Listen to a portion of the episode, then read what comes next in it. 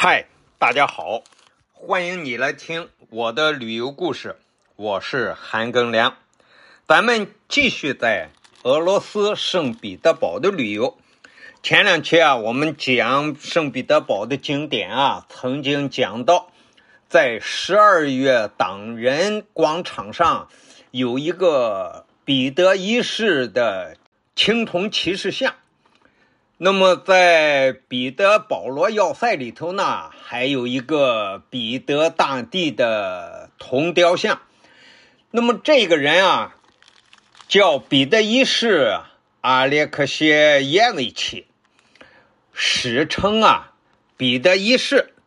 他是一六七二年出生，一七二五年去世，后世尊称他为彼得大帝。这位彼得大帝啊，在俄罗斯的近代史上可是占有非常重要的地位。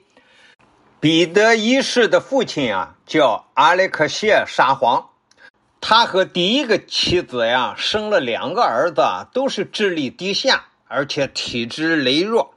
但是他生的那个大女儿叫索菲亚·阿列克谢耶夫娜。却身强体壮，而且从小就表现了极强的政治野心。彼得呀，从小接受了很好的教育。他父亲阿列克谢沙皇呢，对彼得是关怀备至，亲自为他选择奶妈、保姆、女仆。公元一六八九年，其实那个时候的彼得才不过十七岁。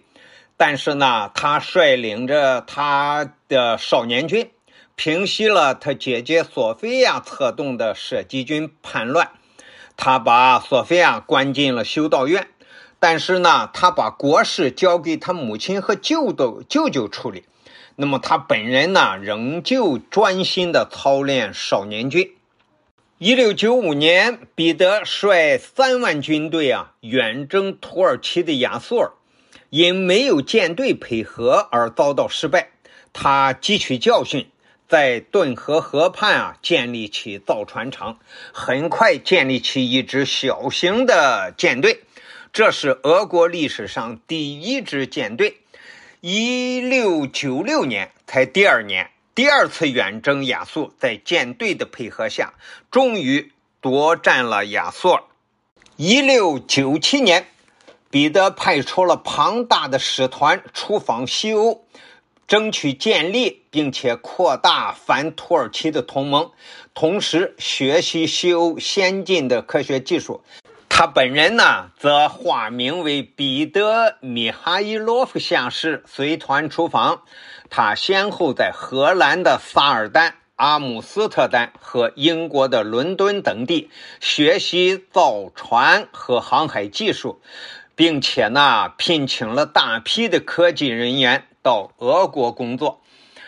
一六九八年呢，他从维也纳回国，镇压了射击军的叛乱，并且将其改解散。随后呢，他全面推行欧化改革，在对全国啊进行全面改革的同时。彼得发动了夺取波罗的海出海口的战争。